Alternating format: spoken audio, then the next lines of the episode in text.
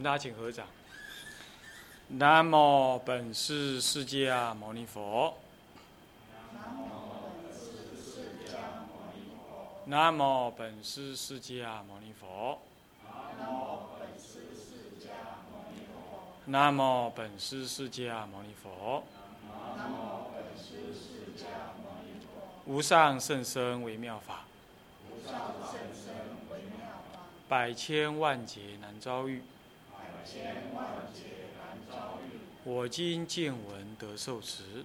我今见闻得受持愿解如来真实意，愿解如来真实意。啊，各位法师、各位教授、各位同学哈，大家晚安，阿弥陀佛。哎，请坐哈。嗯，我们这一这一次也安排了十个讲次哈。啊，要跟大家呢啊共同来研讨这个法华三昧忏，啊，那么法华三昧忏呢，也也可以说是我们这个天台宗课程的另外一个延续啊。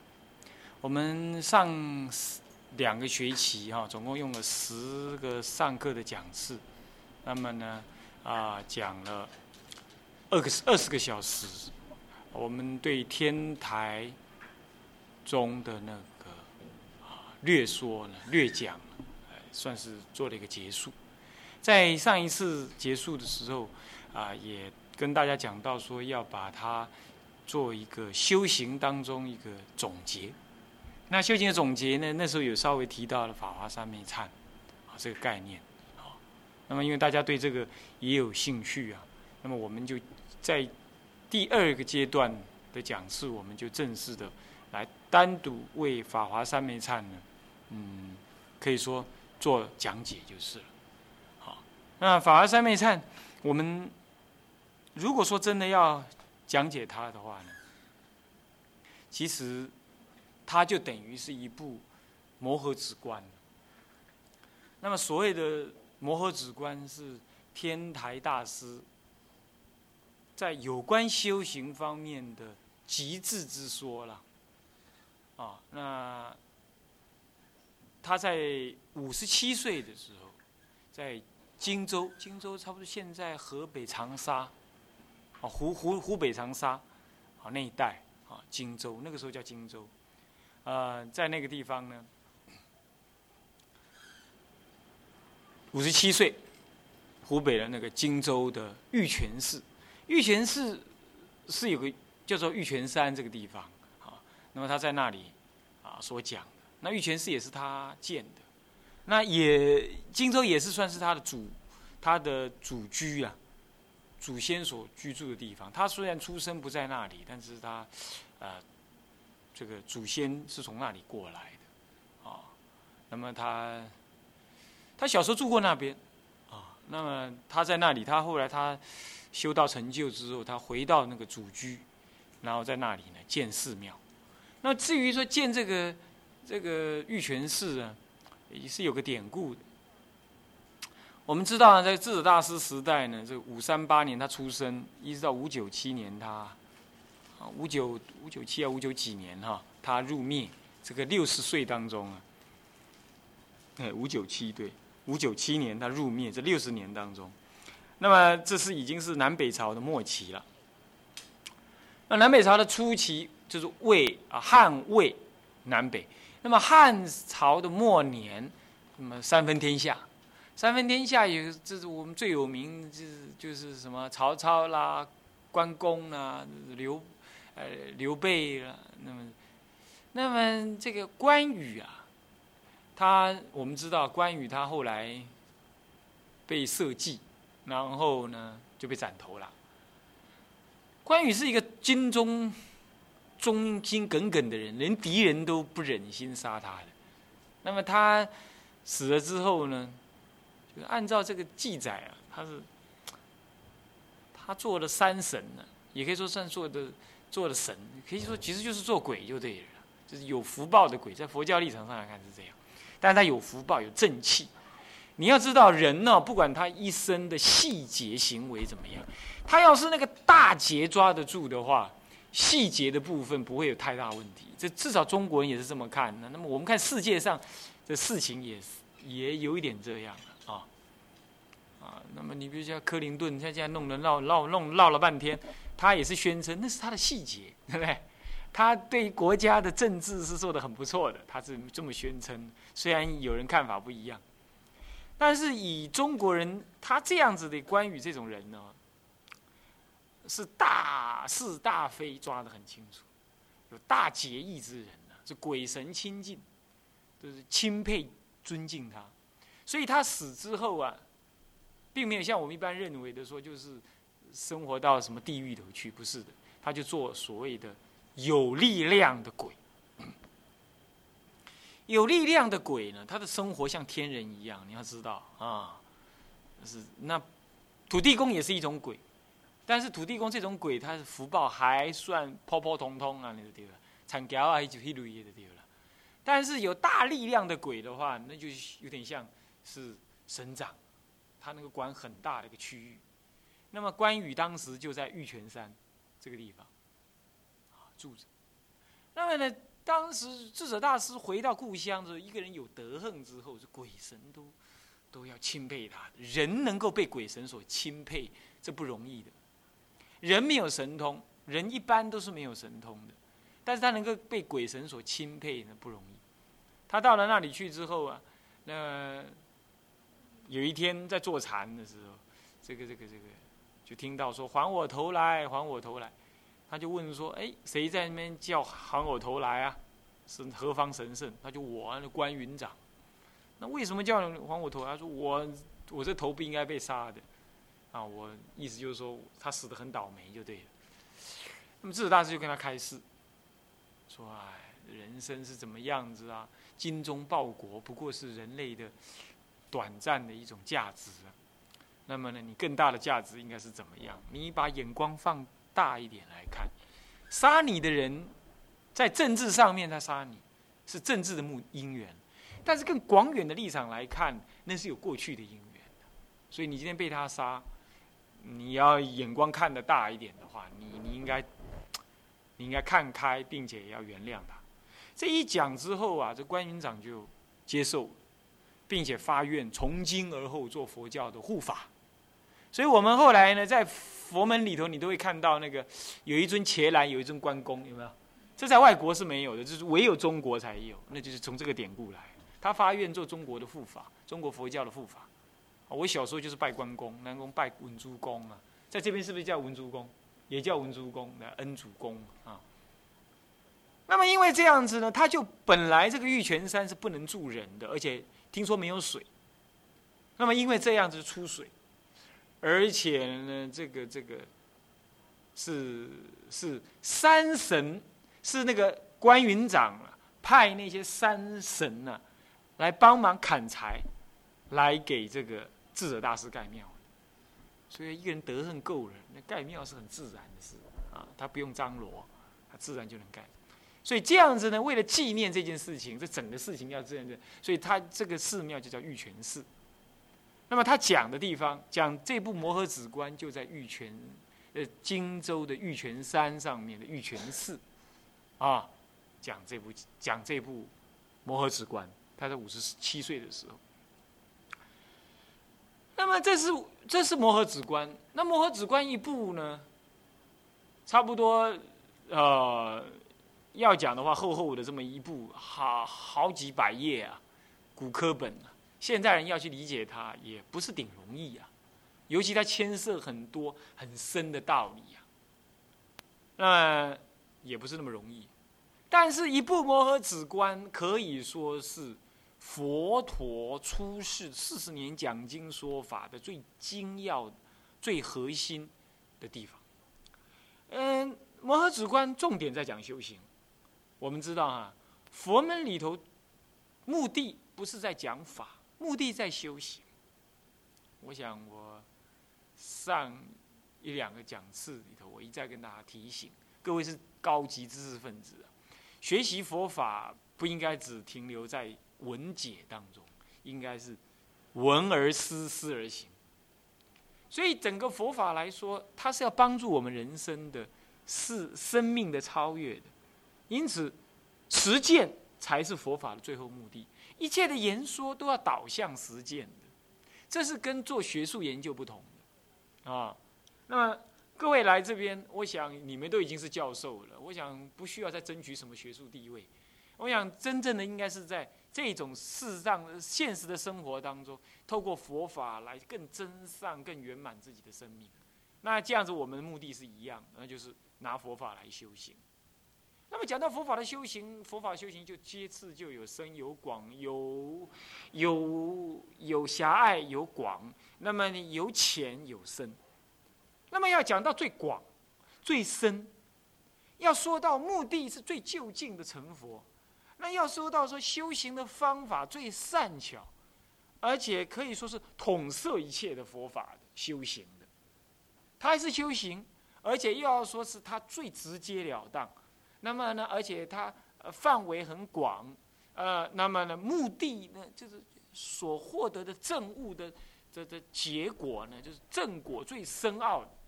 那么呢，在中国讲教法当中，能够说的这么清楚的，那就是摩诃。所以说，摩诃止观就是一部大乘佛法究竟极致的修行，它不是理论而已，它是修行。那么我想在上个讲次用了十个讲次，上一个学程呢用十个讲次，二十个小时，我们是在讲理论。那么这一次打算在至少也用二十个小时，那就是专讲理论，呃，专讲修行。当然修行还是多少有一些理论的啦，我们还是要回忆一下以前所用到的理论。不过，我想目的是要修行那。好，因此摩诃止观是要修行，是前面二十个小时是理论，是佛法的教理的理论。那么到了下面这个二十个小时是佛法的修行，佛法的修行。嗯，我在南普陀也讲了天台中入门，它也是理论，种种真正讲了差不多有上百小时了。哦，你看光理论要讲这么久，你看看，所以入海算沙了。真的是有有牙足无牙了，你也听不完的，对不对？所以我们就快刀斩乱麻，二十个小时理论听过之后，我们接着就是二十个小时的修行的讲的的的的概念就对了。OK，那么要这种观念你要不要有了？那么现在接下来就是说，那么就是要修行喽，那要讲修行理论喽，想修行理论就应该讲摩诃止观喽。我说过，摩诃止观是他最成熟的思想的结晶啊，啊，也是张安大师的他的大弟子，他的主要的一位记录的弟子张安大师做记录，然后做重新整理。他刚开始记录是记录成三十卷，后来呢浓缩到成十卷，成二十卷。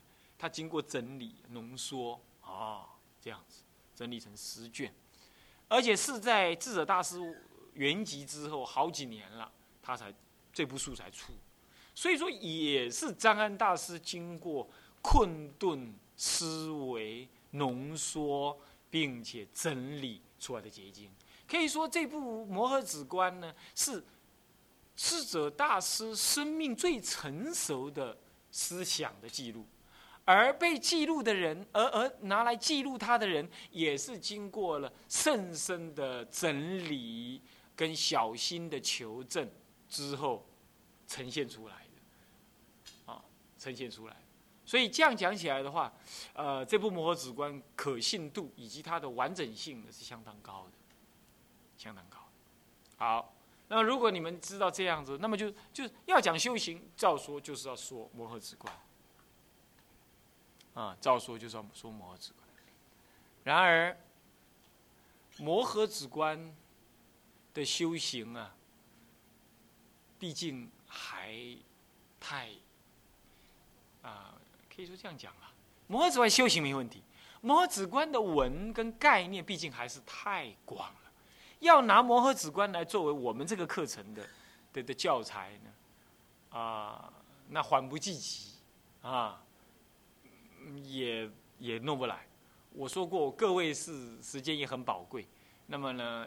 我们这种课程开的也像是有点像速成班，所以这种教材也不能用。所以这样想来想去，要现成的教材的话，跟摩诃止观直接扣紧摩诃止观的这种修道的，那哎，它有一个方便的课程，那就是现在我们所用的《法华三昧禅》啊，《法华三昧禅》。呃，在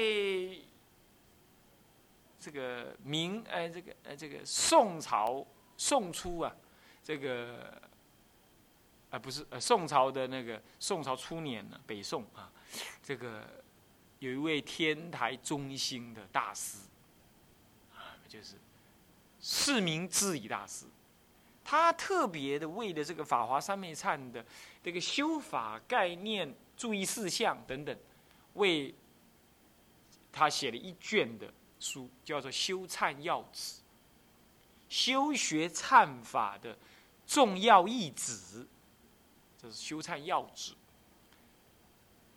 很有意思啊。他是为一个在家人写，他是一个当官的人，他大概很好要佛法，他跟那个知礼大师约好了，说我我要到浙江那个你您庙上闭天闭关呢。好像是三天还几天，想要修法华三昧忏。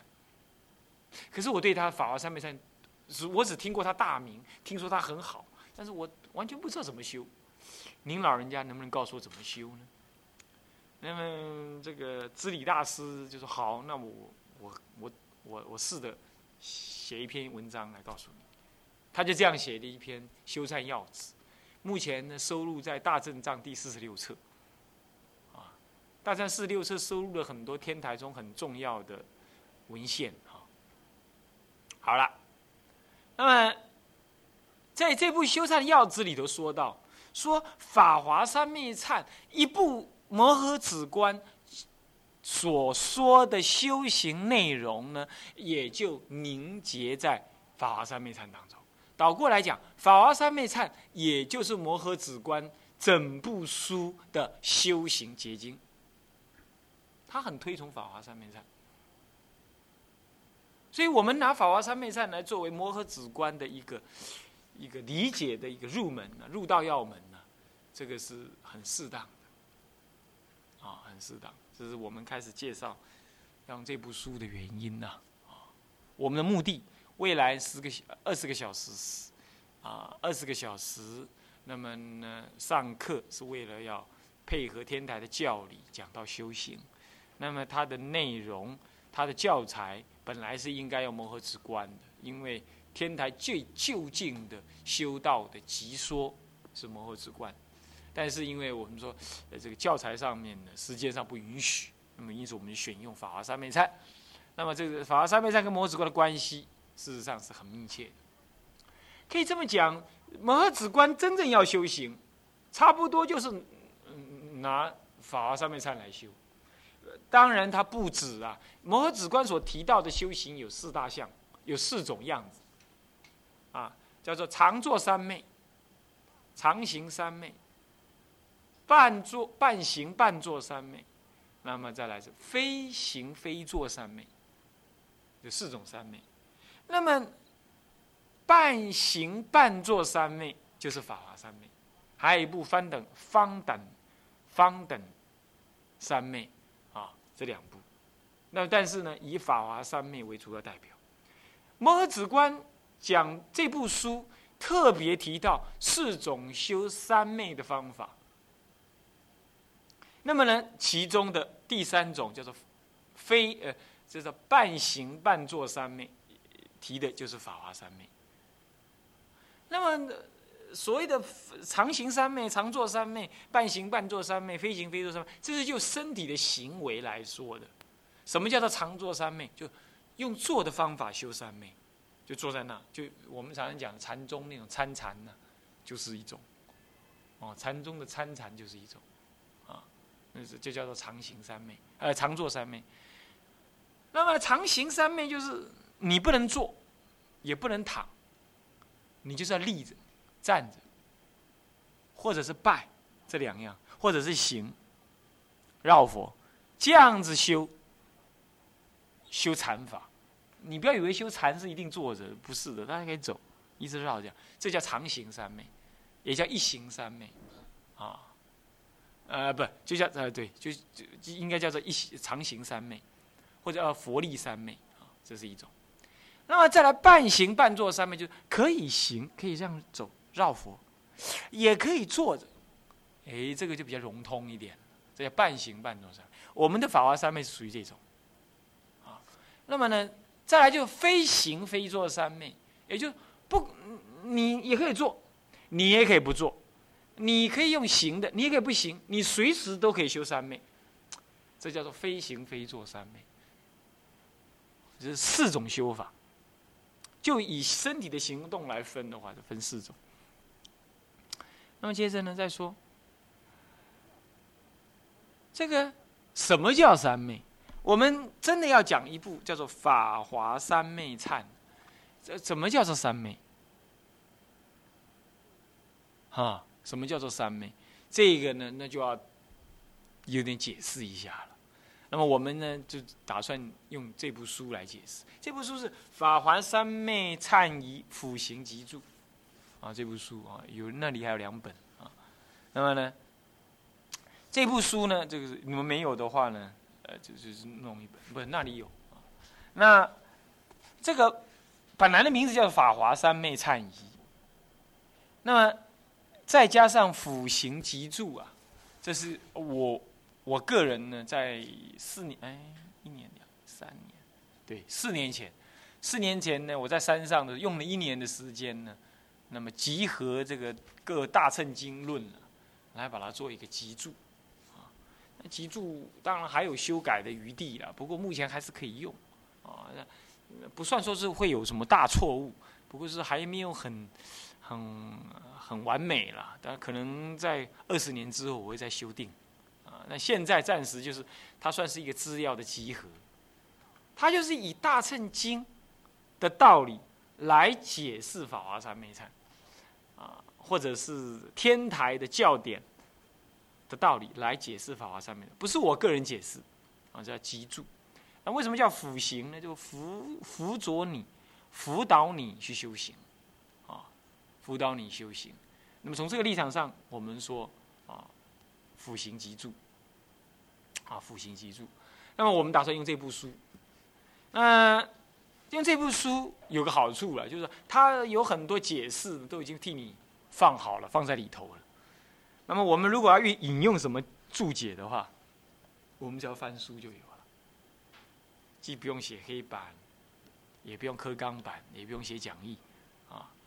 这第一，第二话呢，因为它有很多注解都写在里头，它算是有点像注解本。那么你们可以自己的怎么样呢？研究，啊，也可以得这个利益，啊，是这样。那这部书有一篇很重要的序文呢，是我写的。那么呢，各位呢也应该把它当做 homework，回去呢仔细的把它研读研读。这部书有两。两篇序文，啊，我们翻开第一页呢，这个是第一篇序文是，看了是宋天竺寺传天台教观沙门尊释述，中国人很谦虚啊，自从孔老夫子降世以来啊，他说述而不作，那么他中国人也一向都是述，他不一定用注，啊，注大部分都是现代人才说注，拿去看。那么，这个序啊，有必要呢，看一部分，那有一部分你看不懂，也不需要看。啊。那么这一步这是一个序，那么再来呢，就是翻过来啊，第二页就是《法华三昧忏仪辅行集注序》，这个呢就是妙净长老鉴定，那么，呃，那么法藏沙门紧述，啊，我不敢称比丘，只能称沙门。啊。那么呢，紧数也是数，数就是说不做，做是用你自己的概念，数是说用别人的概念整合整合，这叫数啊。那么这篇这篇文章呢，很长，哦，上万字，啊，很长，一支有二十七页，一总共有二十二十六页，满满的二十六页，啊，那么各位应该。好好去研读，下一次上课呢，我们要讨论这篇文章，讨论这篇文章。那么，也要让你们问问题，啊，这关于这篇文章的问题，这样。现在大概你们没有看，也讨论不起来啊。那么，因为我们时间不够啊，要讲的概念多了，所以说，你你你，要要辅助一些自己阅读的文字才可以的。那，希望在这二十小时当中，能够把这部书那个概要、精要的，能够把它啊 review 一遍，啊，重点的地方要多讲啊。那今天呢，算是第一堂上课嘛，我们呢，首先是要解释这个课的意义，我们解释完毕。现在讲到这个课程用的课本儿，我们也说了，接着就是进入到，我们要解释。我们所要上这门这个课程的一个名义，释名呢，解释这个名称。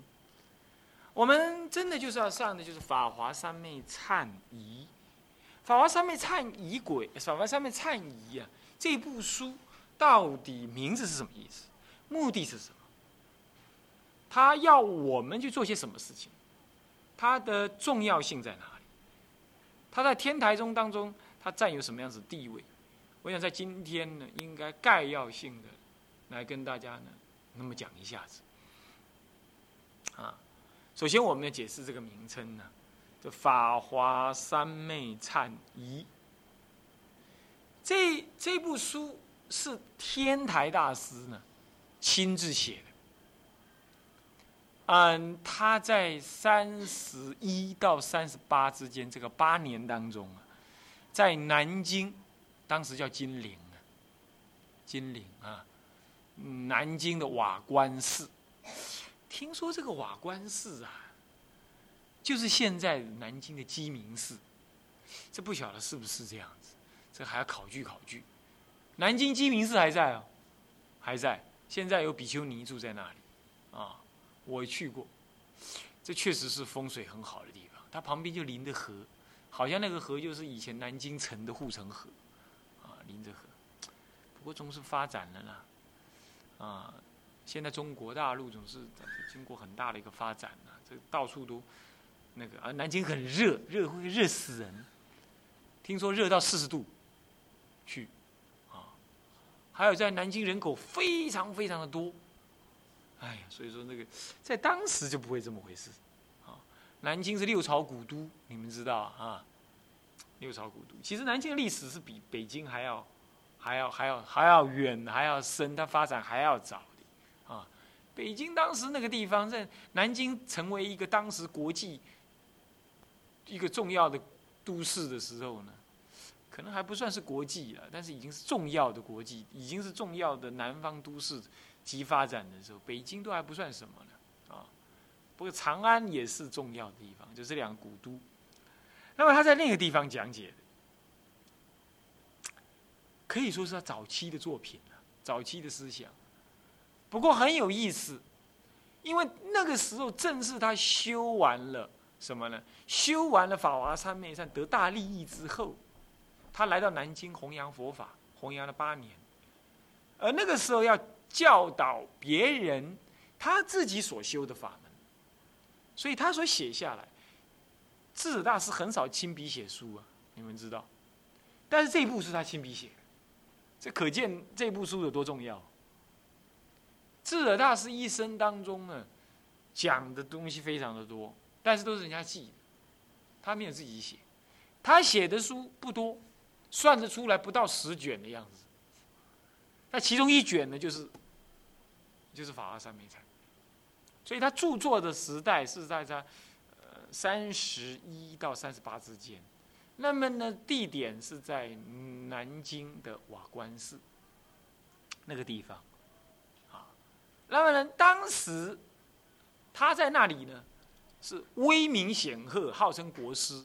他讲经的时候啊，是政府中央机关呢放假，全体的文武百官都来听经的，曾经轰动到这样子。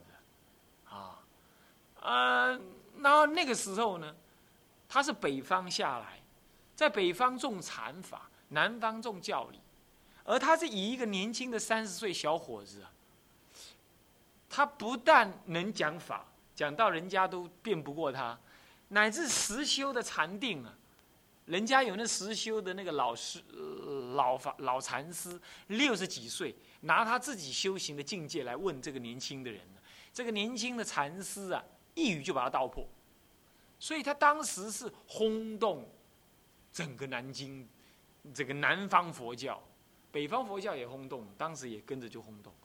就是说，他不但道理通透，禅修也深厚，能让人家问不倒。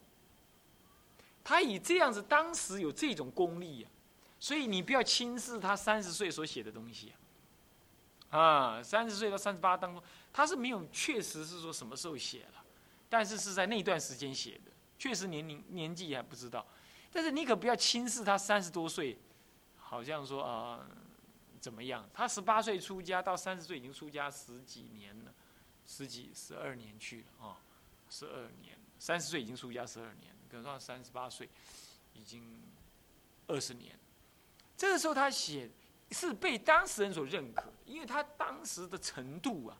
是被当时的老禅师、老法师怎么样所折服？